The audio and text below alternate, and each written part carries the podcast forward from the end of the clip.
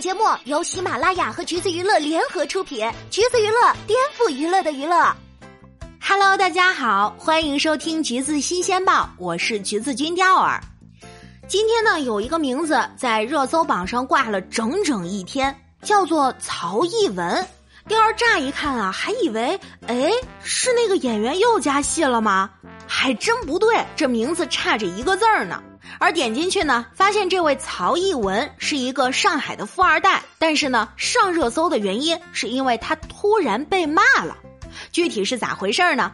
起因是这个大小姐换上了便装，微服私访了自家工地，亲身体验了搬砖小妹的一天生活，然后录成了视频传到了 B 站。体验生活其实是没啥问题的，录视频也没问题，出问题的是他起的这个标题，累吗？累就对了。舒服是留给有钱人的，嚯，真是好大的口气啊！好大的口气！第二承认，有钱人呢可能是过得舒服一点，但这就是您下基层体验一天之后最大的感受吗？是真来体验生活，还是借机炫耀自己的有钱人身份呢？无论是调侃也好，抖机灵也罢，这句话本身就带着点自上而下的意味了。那调儿是不是也可以理解成他在喊话所有没有自？他在喊话所有没有自己有钱的人，言外之意就是像我这样的富二代才能享受生活，你们这些穷人就继续受累吧。很明显，不止调儿一个人感觉有被冒犯到，因为他后来也突然改掉了标题，改成了“早安打工人”，以为自己挺正能量是吧？其实第二早就想说了，“打工人”这个词儿本来就是社畜们用来自嘲的。这怎么现在富二代、网红、明星都能拿来玩梗呢？还是请他们放过真正的打工人吧。你自以为是的故作亲切，反而让别人觉得尴尬。有人说了，人家小姑娘拍个视频，就算标题不当，至于被骂成这样吗？嗨，那是因为说这些话的人没有看完视频，看标题可能光是想骂他。看完视频，估计打他的心都有了。视频里曹一文的种种言行都让人不太舒服，比如开头的那句“大家看我穿成这样，穿成哪样了？”第二，没想到原来在这些有钱人眼里，换个格子外套就是打工人了。而他口中的自家建筑项目规模也是超级大，建筑面积七万平，造价四点二个亿。第二就不说有没有宣传的意思了，没准这是人家最不值钱的一个工程呢。而他当天是以总部的工作人员身份来的，至于工头们是真的不知道还是配合演出，咱们就不得而知了。戴头盔的时候，旁边的工头提醒他不戴是会被罚款的。曹一文回答说：“一个是罚二百吧，我记得这个罚价还是当时我们定的。”说完就做出了一个故作得意的表情。知道了，你有权利，你最牛行吧？走在路上，他看见了一辆电动三轮车，兴奋地指着车说：“我的最爱！天哪，我想要！我们还要走多久啊？”到了工地，正式开始干活。我们的小曹头发也不扎，帽子太大，干活不利索。他就向负责带他的皇宫撒娇求帮忙，然后还附赠了两句彩虹屁。第二就想说：“你试试，要是真以这样的状态到工地干活，看看有人搭理你吗？”在视频中，他也确实是动手铺了水泥，但至于这部分能不能用，或者后面需不需要工人重新翻做，就不敢保证了。毕竟建房子不是人人都能干的小事儿，干着活呢还要插两，还要偶尔插播两句凡尔赛文学。刚才工作人员问我做这个活累不累，实际上没什么感觉，因为我的腰部肌肉在多年马术的训练下柔韧度很好，腰部肌肉很发达，所以没什么感觉。轻轻松松，搞错了，再来。这可真是一张嘴就是老凡尔赛了。也许练马术对于曹逸文来说就是再平常不过的休闲娱乐项目吧，但是放到这儿来说，没有炫耀的意思，也很难不让人多想了。而在此期间，他的劳动成果还被工友夸了，小曹开心的不行。一激动还骂起了自己，他说：“工友的评价跟这个工头的评价就是不一样，工头的评价都带满了资本主义的酸臭味儿，简直让人犯呕。”接下来他又依次体验了别的项目，期间也不忘抱怨：“皇工逼逼我的时候，我很想说别废话，让老娘干活哪来那么多屁话？合着这工作不是您自己要求来体验的？”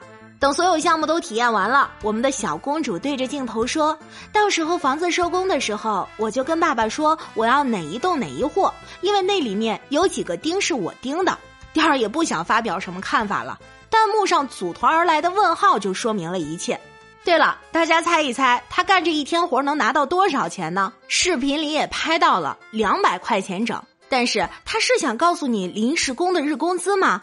明摆着是想让大家看短信里显示的余额，一千五百四十九万多。而且镜头不仅给了手机特写，还放大了他旁边工头的吃惊表情。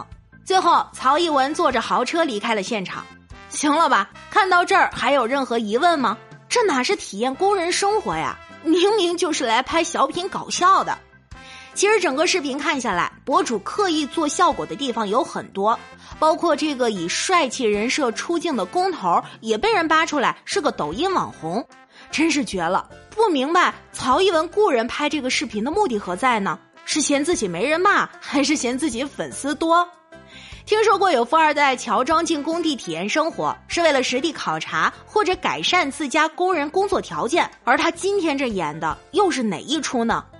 画着精致的妆容，捧着咖啡，带着摄影团队，钉了几颗钉子，抹了几遍水泥之后，感叹出一句：“累吗？累就对了，舒服是留给有钱人的。”而最夸张的是，疑似当天在现场的人爆料称：“因为你要来，我们提前一天加班搞卫生，本来是可以早点躺床上休息的。”看到这儿，天儿就想说，他被骂真的是不算冤吧？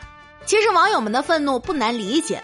你有钱你炫富，OK，没问题，这是你的自由。但是你跑到工地上做作的拍一条视频，说是体验劳动者的辛苦，这又是试图感动谁呢？有网友说，不是仇富，不是酸，而是希望你不要既炫富又消费我们这些社畜。第二，真是无比赞同。还有另一条评论也挺让人感慨的。不光给你创造痛苦，还要嘲笑你的痛苦，更绝的是还要消费你的痛苦，最后告诉你你的痛苦是理所应当的。而显然，视频的影响已经产生了，即便当事人出来澄清道歉，似乎也没有什么说服力。而网红富二代千千万，这个曹一文到底是何方神圣呢？据说他爸爸叫做曹栋盛，是上海洪涛建设的法人代表。这是一家什么规模的公司呢？据曹一文自己说，上海南站、南京站、上海迪士尼、苏宁总部大厦等等项目，公司都有参与建设。而他本人呢，黑卡上限是八十万，平均下来的话，一个月差不多三四十万吧。曹一文之前也在这家公司持股，不过呢，后来退出了，大概是因为自己手底下也有三家公司要管吧。从还没更新的股东信息表来看，他哥哥曹真浩也是股东之一。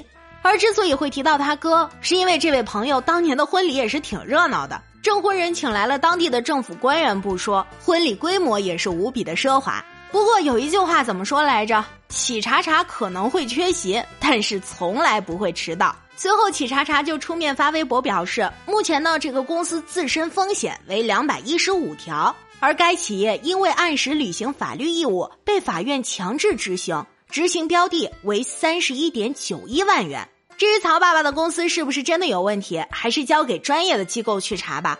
今天的重点还是他的女儿。